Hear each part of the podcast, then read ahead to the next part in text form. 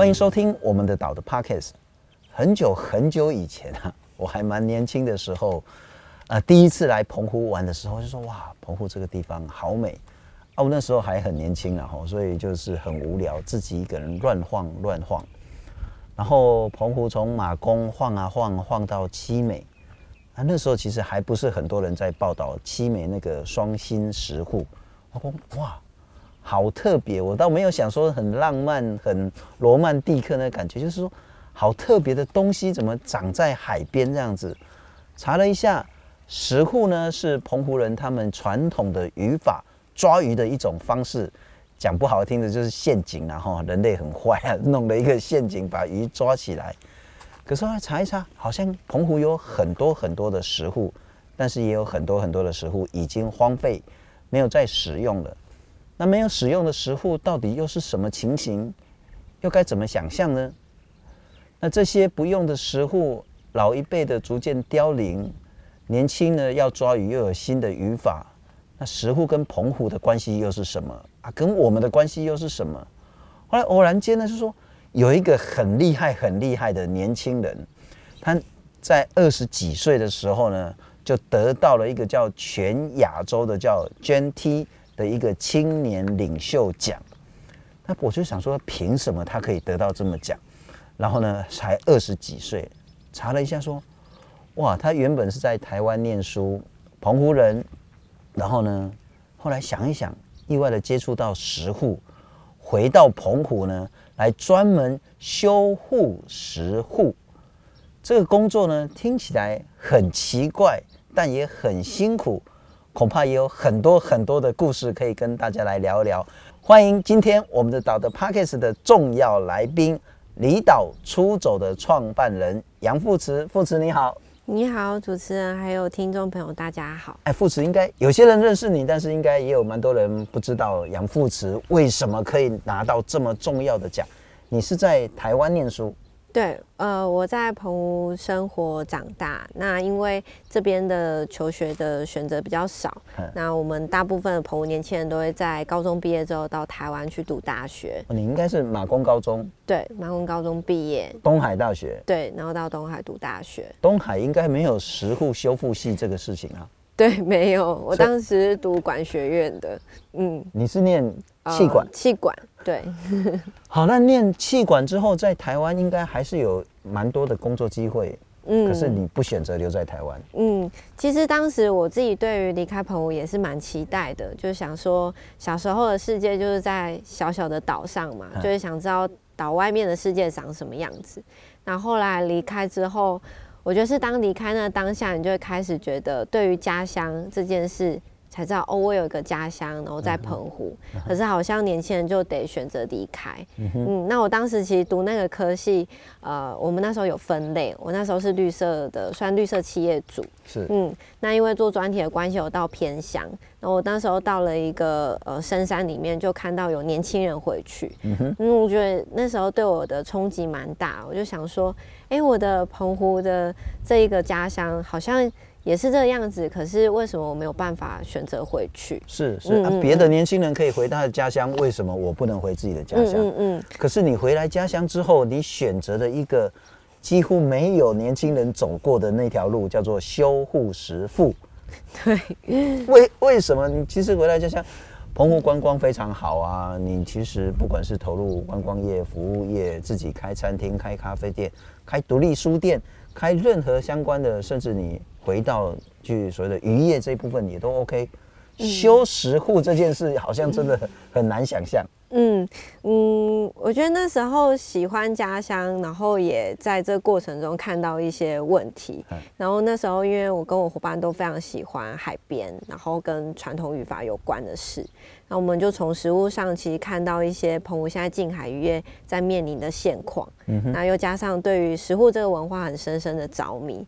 就觉得，哎、欸，那不如我们可以从食物议题去发展，然后看看有没有机会可以把喜欢做食物这件事情变成置业，然后变成事业。哎、那你家人当初怎么想？你爸爸妈妈、你阿公阿妈，然后那个大学毕业的这个高材生回来家乡说要修石沪，他们第一反应是什么？嗯，那时候他们一听到说要回澎湖，他们就非常讶异，哦、所以一开始其实是有受到一些。他们本来根本不期待你回来工作，他们就觉得我们应该就会留在台湾本岛工作。Uh. 对，怎么会突然中途说要回来，然后接着又说，哎、欸，之后要留在家乡里面，然后做食户的事情。啊，修食户，他们应该更讶异了。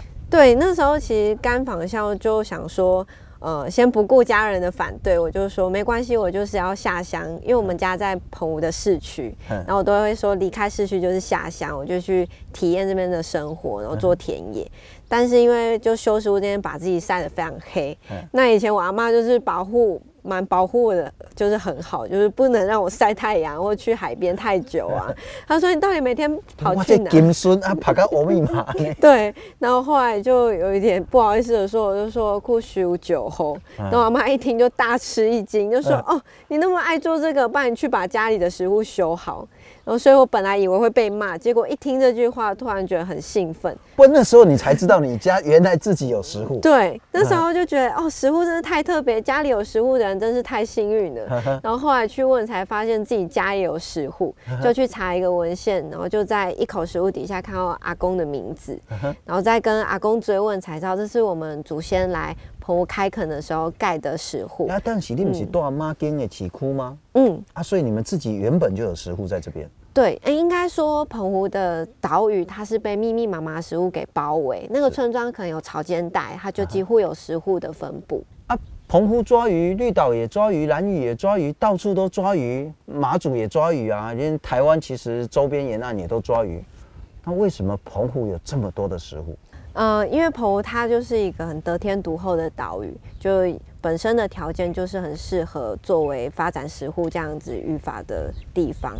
那第一个是因为我们这边有很宽阔的潮间带，就我们这边退潮之后，呃，比原先的那个面积多了大概快三十几的平方公里。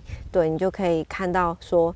呃，它的那个潮间带是有多么的宽阔，嗯、甚至说大退潮之后，岛跟岛之间你是可以相连的，就你可以走路过去，不用坐船。是，嗯，宽阔的潮间带。对。它够啥？第二个是呃，我们这边就是玄武岩，因为澎湖是火山岛嘛，哦、那玄武岩就是爆发之后的岩浆，是那这个石头非常适合作为建造石户的材料，非常坚硬，非常重。对。所以它才有抵抗海浪的这个能力，这样。对。嗯，有棱有角的外形。什么叫做户主？呃，户主就是他拥有这个石户，可能他是部分的户权人，或者是他就是完全持有。那因为我阿公就刚刚有说，这是我祖先当时来盖的嘛。那因为他是有点类似以不动产的方式去管理，所以他会传承给后代。嗯、所以我阿公有传承到他上一代接下来的食户。哦，所以你阿祖。是，其实应该是说你阿昼或是阿昼的爸爸，对对对，有十户一代传一代，对，所以它其实就是很像我们不动产一间房子或者是一块田地，对。的这个财产的概念，没错，嗯。啊，可是一个人或是一个家族就可以拥有一座这么大的食护吗？嗯。通常如果盖在比较外海、比较大的食户，可能拥呃他的拥有的家族可能有到十个家族共同持有，也有可能。所以每个食护它呃以不动产来说，就是它不一样的那个分权的制度不太一样。嗯，有些食护可能比较小啊，当初可能它盖就很容易，我一个家族就可以负担，那它就可以一个家族拥有。那有些食护它是整个村的公共财，它是村共同持有，然后有些食物是。它盖完之后，他会分一个股权给庙里。嗯，那那个十户的话，还有有渔获的话，那那个主股权的人，他就可以把那个渔获权捐到香油钱。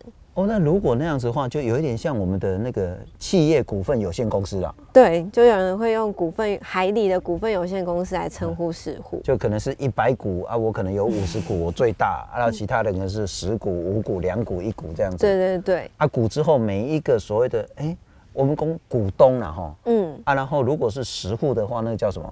户权人，户主，对，户主，对，户主是上大的系列，还是讲大家拢要做户主？大家拢够户主，对，哦、不会分说哎，比谁比较大，就是会称有不同的称呼。但户主就可以去里面有所谓的鱼资的那种分配权。对采集权，嗯，或者是对采集的时间分配，因为像一年的潮汐的时间都有限嘛，嗯，那可能他持有的户权比较多，他去实户巡户的次数就可以比较高，嗯哼嗯嗯嗯。所以如果是所有权的话，像我们这种死观光客就不可以说随便过，哇，这双星实户好漂亮，哎、欸，这个红螺村外面，其实我们现在这个地方，嗯，就是一个很漂亮。我觉得就很像铺了绿色地毯的一块潮间带，对，外面就是很重要，你要修复的石户，对，你不可以随便就进到人家食户里面去，对，因为它其实算是一个，我觉得它就是一个约定成熟，对于老一辈来说还是一个很遵守的观念，对，就是是以不动产方式来去看待食户，嗯，所以来到地方。要亲近食户的话，还是尽量是尊重当地的习俗。所以，我如果是外地的观光客来到这边，我要问过在地的居民，最好是问过户主，嗯，可不可以去石户里面看看，嗯，看看鱼啊，看看看看螃蟹啊。否则的话，最好不要随便进去。对，而且也有一定的危险性。但你们说，对观光客来讲，我看也在被去蒙像，然后我拍摄你们啊，板不理人家说不可以。我说啊，这不是我的食户，我怎么答应你这样子？我就没有机会去了啊。那你现在其实，在那个你的工作室，你自己创的一个工作室，很重要的工作就是让那一些外地的观光客可以有机会去亲近食户，甚至直接参与修护食户。对，就我们发现，其实大家会特别来澎湖去七美看双星食户，就是大家其实对这样子的呃景观也好，或是这样的语法是有兴趣的。可是因为呃过去没有一个让大众去亲近石户的管道，或者是解决这样子比较高门槛的方式，那我觉得我们的工作室就是在解决这样子的服务，给大众去选择。所以是直接从海里面捡石头堆上去，变成是一个火花，变成是一个火帮，变成是一个石户。嗯，但它中间就是有一些用一些石器的工法，嗯，然后没有用任何像水泥啊。可是海里面都是 logo 旧啊，那个其实看起来不是那么重，不是那么坚固。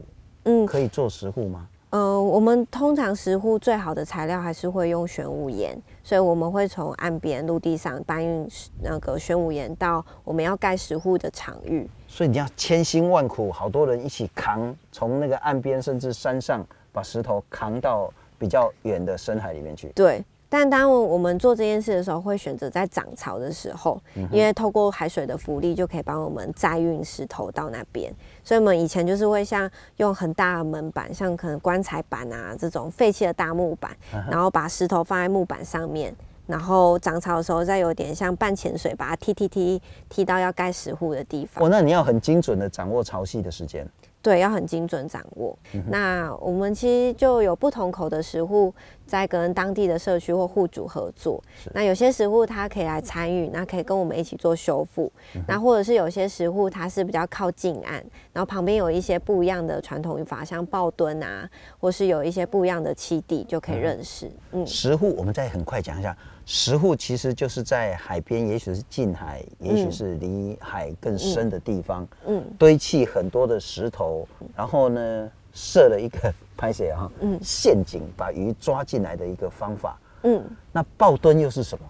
抱着蹲下来的，就这两个语法比较大的差别是，石户它是一个范围的范围的语法，那抱墩的话，它就是一个固定，然后针对性可能特定物种的语法。那像抱墩，我们在这边当地还会用一个称呼叫 “pogeya 处”，对，pogeya 处，对，那 geya 处 geya 是呃，就我们这边澎湖的县鱼带妹石斑，那我们台语就称它叫 geya，那我们就对。那楚就是它的带妹，就是那个乌龟那个带妹。呃，对。啊，石斑就是那个石斑鱼。对对对。所以它其实是石斑的一种。对。应该是经济价值很高的鱼种。对，嗯。所以那是是不错。把那个石斑鱼铺起来的房子 叫做铺。嗯，然后他一个人就可以操作了。小小的而已啊。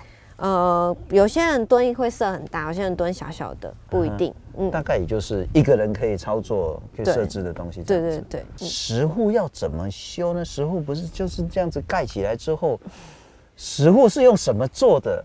那我刚看到那个海浪其实很大，那万一被冲垮了怎么办？啊，冲垮了要要怎么修啊？嗯嗯，它其实就是有一点可以去仰赖说这边当地人跟石头。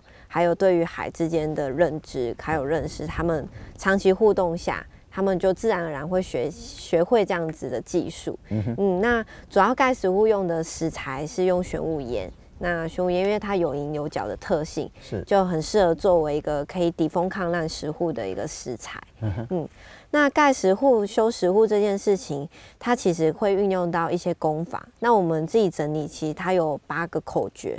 那像是诀窍、运石头，或者是用绳结的搬运，然后到中间填柜。然后修面等等，所以它其实大家看都会觉得说，哎，它就是一群石块堆，嗯、但其实不是。它其实很厉害的是，它没有用任何的附着剂，它就可以透过这样这些的技术去把它砌成一个稳固的。你完全没有用那个什么水泥啊，以前还要用糯米啊，然后什么什么稻壳灰什么，通通都没有，没有，就石头。对，就是石头，石头跟石头这样夹紧，对，搞细，对，它的在啊，对，所以它对于环境来说又是一个很生态的语法，非常友善的一个语法。嗯，不过那就很像说我们要盖房子了哈，盖房子大家用嘴巴盖都很快，可是真正要盖的话是很难很难，特别我们要在海边盖房子，就又更难了。那现在澎湖有多少个石户，又有多少个在用？嗯，我们澎湖的话，最后一次就是公部门做的普查是六百零九口。那我们在二零一八年就重新做普查，因为我们发现空拍机的技术开始提升之后，空拍机很适合作为一个普查石户的工具。是对，因为以前的人他们都需要实地去勘察。或者是之前有老师他们来租直升机，但那个就很高的成本，没有办法很长跑很多地方。嗯、那我们后来就发现，哎、欸，空拍机很适合重新做普查，去飞了之后，我们团队是出估可以将近到七百口的数量。哦、对，但因为我们这个普查之旅还没有到完全结束，是对，所以这是我们目前出估可以肯定的一个范围。就之前政府查的是六百零九，对，然后你们自己用空拍机去调查了一下，大概是七百。对，将近可能还有一些没被发现。对，因为我们发现了很多过去没有被记录文献有登记过，就是记载过的石户。但是我看好像是说，现在澎湖的渔民也很少用石户来抓鱼，可能就是用船啊，用其他的渔法。对，所以这七百口的石户都还在使用吗？没有，后来一九七零年代船只发达之后，呃，以现在来说，大概。将近七百口的数量，只有两成的食物还是有在使用，或是有在管理的。不过后来我这两天在想说，哎，为什么富慈可以得到这个 GENTI 的呃全亚洲，不是只有台湾，全亚洲的青年领袖奖？我在想，富慈应该创造了一个非常重要但困难的一个可能性，它让那种传统的重要资产啊，不管土地权也好，或使用权也好。但是说快速消失的石户，有了一个新的可能性。可能性第一个是说，让更多更多的年轻人可以看到石户、体验石户，甚至修复石户。体验更重要的是说，它让那些慢慢荒废的、没有在使用的石户，有新的价值。嗯，有新的产权。所以您阿公迄个石户。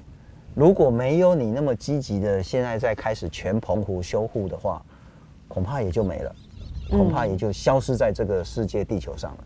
嗯，所以现在这石户又有新的可能性出现。我觉得是当初在看石户的时候，当地的人或是这些户主都会用很消极或悲观的角度去看待。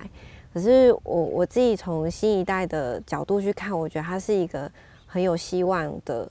文化，那我就在想，是不是可以用永续的思维来去看这样文化的资产可以走到什么样的地方？那虽然它已经消失，过去曾经认为的经济的主要价值，那我们是不是可以把它转型，然后用现在人需要的，呃，在石户身上学习到的东西，让它有新的商业模式或新的可能，它就可以再次去运作起来。那我们再谈谈石户的这个所有权的概念了哈。嗯。那个是说，你阿祖或是阿祖的阿祖，他们以前那么辛苦的，然后把整个村庄或整个家族的人聚集在一起，然后呢，花了好久的力气把这个石户盖起来之后，他要跟政府登记说，这个酒后这靠是挖黑，一定要登记，而且好像是每四年重新要再登记一次，这个才算数。对，就是其实石户它。在过去，就是这些当地人来说是用所有权在看待，嗯、但其实以法律来说，因为海洋是国有地嘛，是，所以它是名义上其实是使用权，对，所以现在有实户的人，他需要去向呃彭先生的农渔局去申请这个渔业权，嗯、那并且。呃，每四年就要重新的去申请一次，并且中间不能中断。嗯，嗯，但这个其实就蛮困难的啊，因为可能那个老一辈的人他们没有传承给后代，那后代没去申请，它就会断掉。所以现在以政策来说，它就有点呃偏向是自然淘汰的这个过程。所以政府就觉得啊，淘汰就反正没人用就算了这样子。所以实际上，其实刚我们讲七百口的这些食户。很可能就是老一辈的，可能也没力气再抓鱼了。嗯，年轻的不一定愿意接，但是还很重要的是四年要登记一次，是所有的户主。对，可能是一二十个，可能是一两百个。对，通通都要签名登记，然后这个使用权再延四年。嗯，每四年登记一次。嗯，可是如果中间断了一次，这个石户在海浪去冲打的时候呢，可能就没了。使用权也没了，嗯，实际上这十户也没了，对。那你现在要做什么？嗯，我们现在在做的事情是，呃，我们在找这些还有发展潜能的十户，然后去说服当地的这些社区还有户主，可以同意让我们用以修代租的方式去。呃，协助他经营管理实户。是，嗯，那虽然他们老了没有力气去修复嘛，可是我们可以修复，然后冬天的时候才是实户捕鱼的季节，他就可以在那个季节去巡护啊，去采集，嗯，那春夏的时候就可以让我们有这个场域去发展我们想做的旅游体验的部分。不过这可能也是地方政府一个迷失了哈，就是说好像以前都还是用渔业经济的价值来看待实户，嗯，当渔业行为消失了。不再继续的实户好像就没有价值了。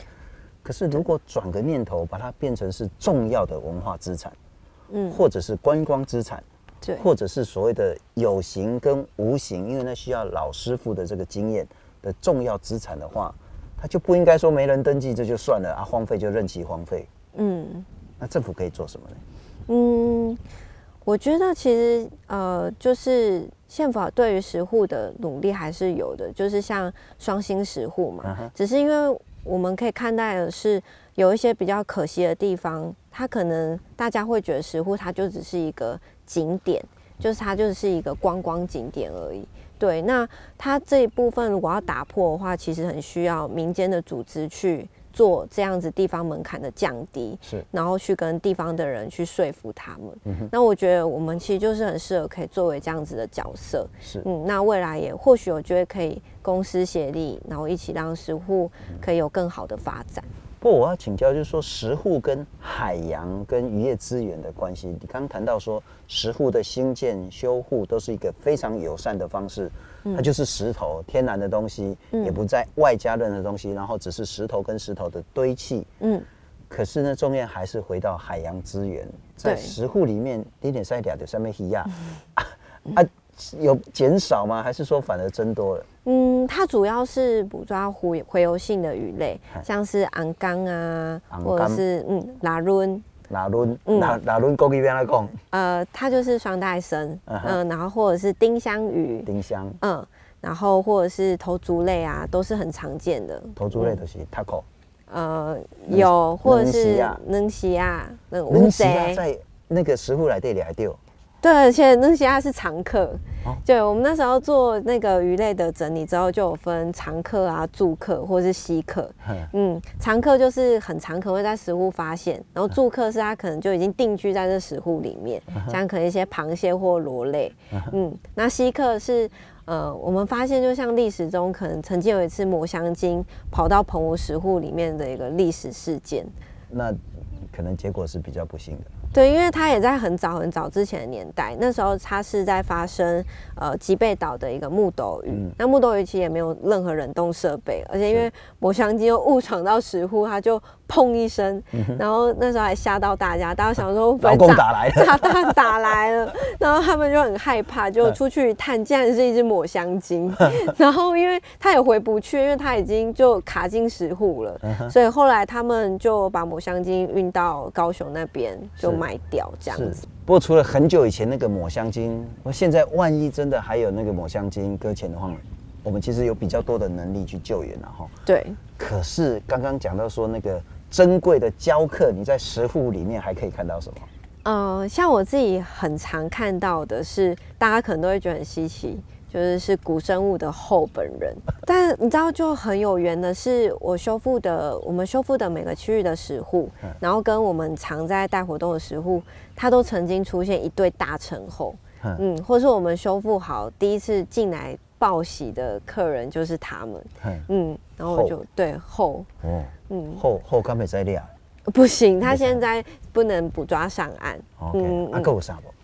呃，像是飞鱼，我在曾经在晚上的，就是夜间去石沪巡护的时候，飞鱼你觉得蓝鱼吗？招来林北哦。对，蓝色的飞鱼，然后你就很美，在月光下你就看到一个蓝色鱼在里面悠游，然后我就有点吓到，因为它太像外星人了。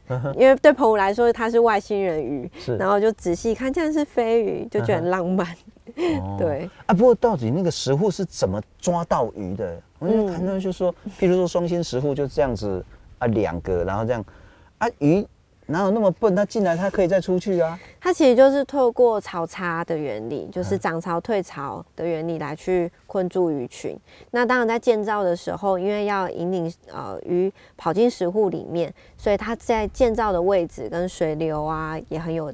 直接的关系。嗯哼，嗯，我们现在访问的是离岛出走的创办人杨富慈。但是富慈，我请教，那你在这边辛苦的做这些事情，居民们、长辈们、传统的渔民们，甚至那些以前的户主们，又是怎么样看待？这些人其实一开始听到年轻人要来他们的社区做石户、修石户，他们都会觉得这个年轻人到底是怎样？或者是一开他们会联想说，哦，可能是哦大学生来做研究、做功课，做一下可能可能一下子就离开。对对对对对。但我们那时候就很坚持，然后加上。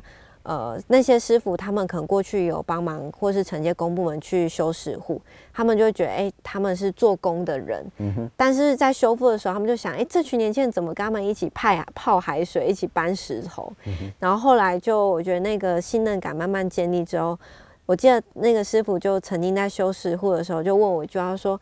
我可以问你们吗？他突然放下石头，然后本来之前刚认识的时候都不讲话，就很认真在修石沪。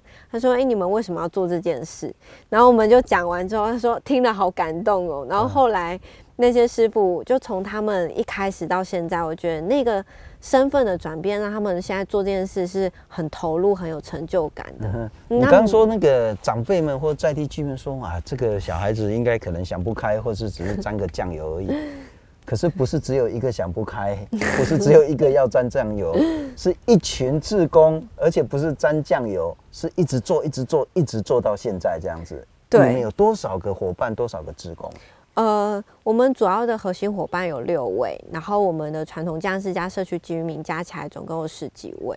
那志工的话，是我们每年在夏季的时候会办，可能用以工换宿的这样子的招募活动，嗯哼嗯，然后让有兴趣的年轻人一起来参与这样子。所以你们主要就是实户调查，然后修护石沪，嗯，然后让更多人可以了解，透过参加活动的方式知道实户，还有做其他的事情吗？呃，我们在这几年就发现说，这样子这些的累积很适合在一个。呃，实际的场所可以呈现给大家看，嗯、然后透过这样室内空间，可以让大家更亲近不一样的其他的渔村生活。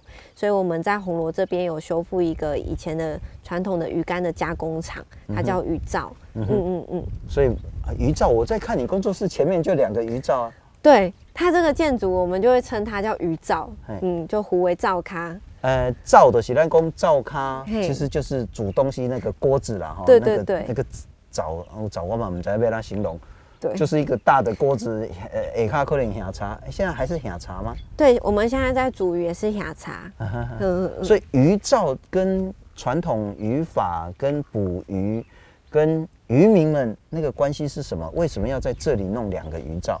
呃，这个鱼造是以前就存在，然后我们现在是做修复。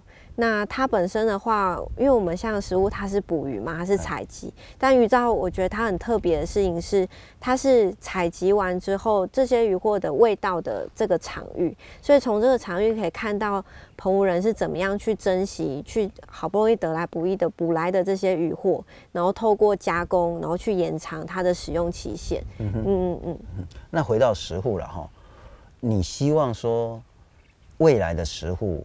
在经过你的努力，经过更多人的一起努力之后，它跟澎湖的关系会是什么？它会又会怎么样扮演一个重要的角色？呃，我觉得当然第一个是我们持续努力的是希望让食物可以走进更大众的领域，然后让大家注意到它。那第二个是因为食物它在文化价值性很高。但我们可能要推广到世界的时候，或者是相关政策的时候，碍于因为台湾可能不是联合国身份，那可是其实在联合国关心世界遗产的项目中，石沪已经被列为其中一项。哎、欸，我们现在好像是那个 UNESCO，、嗯、是不是列为重要的文化遗产？就是澎湖的石沪。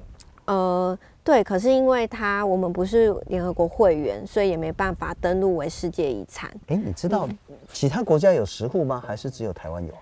嗯，没有。其实石沪它是一个呃，全世界的一个共通的捕鱼方法。可能那个国家它有适合的材料或者是环境，就有衍生这样子的捕鱼方式。嗯，啊，那台湾有什么不一样？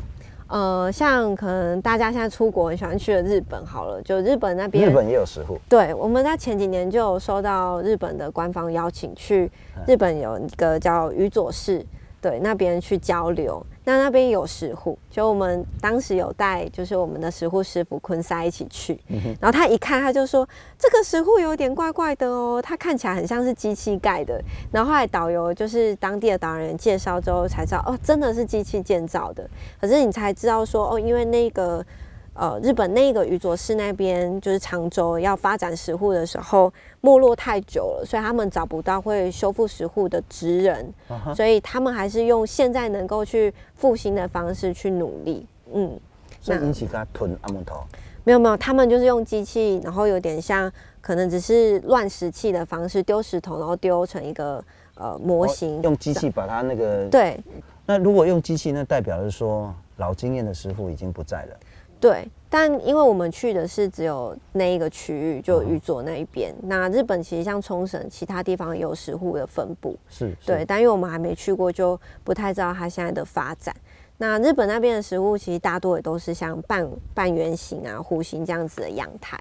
嗯，跟澎湖也蛮像的。对，跟澎湖有，就是因为我们澎湖也有大部分的石沪都是也是这样弧形的石沪。哎、嗯欸，不过澎湖的石沪有几种啊？就是我看到的，就是大家最知道就是那个七美的那个双心石沪。嗯，那它还是比较复杂，其实很多是单心的这样子。对，不是就环肉了，是那个刚才几粒新的那个，对，对对，那个叫护房对不？对，护房。OK，护房啊哈。嗯，护房。所以双心、单心，那个有多少的形式在澎湖？呃，我们主要分类的话有三种，一个是弧形石沪、单户房石沪跟复数户房。因为有些石沪是三个爱心，Okay. 对，它有三个户房，对，所以我们会说叫复数户房这样。嗯，那澎湖现在这些老经验的、有智慧的师傅都还在，都还蛮多的。呃，如果是说有组织性的公班，只剩三组，但他们的年纪都非常大了，就是我看最年轻可能就五六十岁。然后他们现在公班们之间有开始在拉自己的可能亲戚啊或儿子来学这样子。啊，刚我年轻人群力啊那边学，呃，也是有几位啦，嗯、但是因为嗯，他们可能就是接到有工程或者是公部委托才会去做修复，是这样子。是，是是。嗯、那问题在于说老经验的逐渐凋零，那体力也真的不够了。对。那年轻如果没有足够的那个，不管是经济上的诱因，或者是说那个足够的 case 可以接的话，那有办法台湾继续传承下去吗？啊，不然就搞得像日本刚刚你说的那个地方，它只能用石机器来去修修复，嗯，怎么办呢？我们自己离岛出走在做的石沪修复是。呃，透过每年办活动，或者是部分的盈余，我们会把它变成石沪修复的基金。那每年透过这基金来去做石沪修复，所以这件事情等于是它是永续的。它如果我们持续做这件事情，它不会因为可能我们今天没有可能计划的支持，是它就会中断。是是是，所以你透过这样子，不管是很多观光客，或者是跟环境教育，嗯，或者说跟县府的合作，让有一点钱，然后呢，可以稳定的供应这些工班，可以继续修复石窟这样子。对，而且我们应该是说，我们修复现在的方式是。这些师傅，因为他们年纪都很大，然后做这件事情其实危险性也蛮高的，也很容易闪到腰啊或受伤。嗯、所以我们比较是他们现在是负责呃做比较需要技巧性的部分。那我们请年轻人来学，那年轻人比较做出众的工作，然后透过这个修复的培育，让这些技术可以一代传一代。不过我们看到很多 NGO 其实都是燃烧自己的热情，然后像你就是燃烧自己的热情，但。它会是一个永续的吗？我刚刚谈到那个永续，可能是希望至少二十年、三十年，甚至一两百年之后，你的工作室石窟修复、石窟继续维持，甚至营运，它可以永续下去。你你觉得那个困难跟希望会是什么？我觉得那个希望就是，我觉得我们现在有把这个模式建立起来，然后逐渐在稳定成熟中。嗯、那困难的话。嗯，当然就是努力的速度，其实永远赶不上这些祈祷去他们老化啊，或者是我因为我返乡这几年，我也经历很多重要祈祷离开。对，我觉得这些事会让我们觉得有时候会觉得啊、呃，很措手不及跟难过的事。嗯、可是可能很多事情都是这样子的吧，但就是当下我们就是还是持续在做这件事，还来不及留下他的经验跟智慧，他就离我们走了这样子。不过，我们刚刚聊到石户，除了原本的经济上的重要价值之外，后来谈到观光的价值，谈到文化的价值，但恐怕修复石窟还有一个重要的价值，是整个海洋、整个资源、整个环境的永续。石窟不管是不是抓鱼，石窟本身跟海洋。跟土地，它的关联是什么？它真的可以有永续的帮助吗？其实大家现在最常谈就是 SDGs 或永续。嗯哼。那我之前其实，在看到一篇期刊，我觉得很有趣的是，他在谈 SDG 扣合文化资产。那跟海洋最有关联的第十四项，在国外的学者来说，最好的解答跟答案就是石窟。就我们现在在找的永续的生活方法，可是，在以前的传统生活中就已经实际的验证给我们看了。就说这个永续并不是很难很难达到，或者是它是一个我们人还要找出来的新的方法。嗯，就食物它本身就是在教会我们这件事，因为它的建造过程。捕捞的过程，它对于环境的伤害都可以降到最低，甚至它是一个被动式的捕鱼方法。你在上面可以看到人对大海的尊敬。像我们去修石窟或也好，或是以前石窟进大雨，以前还会特别拜石窟，就去拜拜，就是会特别感谢石窟公跟大海养育他们。石窟跟石窟之间那个石缝中，我们会很常发现会有一些小鱼啊、虾虾或是一些螺贝类，它就形成一个小小的生态系，有点像人工鱼礁这样子的一个生态环境。是是是，所以对整个海洋的永续也有很大的帮助。对。非常谢谢富慈，也真的很欢迎，也很期待所有的听众、观众朋友，如果来澎湖的话，你想玩水当然玩水，你想看海当然看海，但也可以到离岛出走的这个工作室报名参加石窟初心、石窟修复，然后呢，体验传统的在地的而且重要的澎湖的文化。如果你喜欢今天的节目，也请你分享。订阅，让更多人知道我们的岛的 Podcast。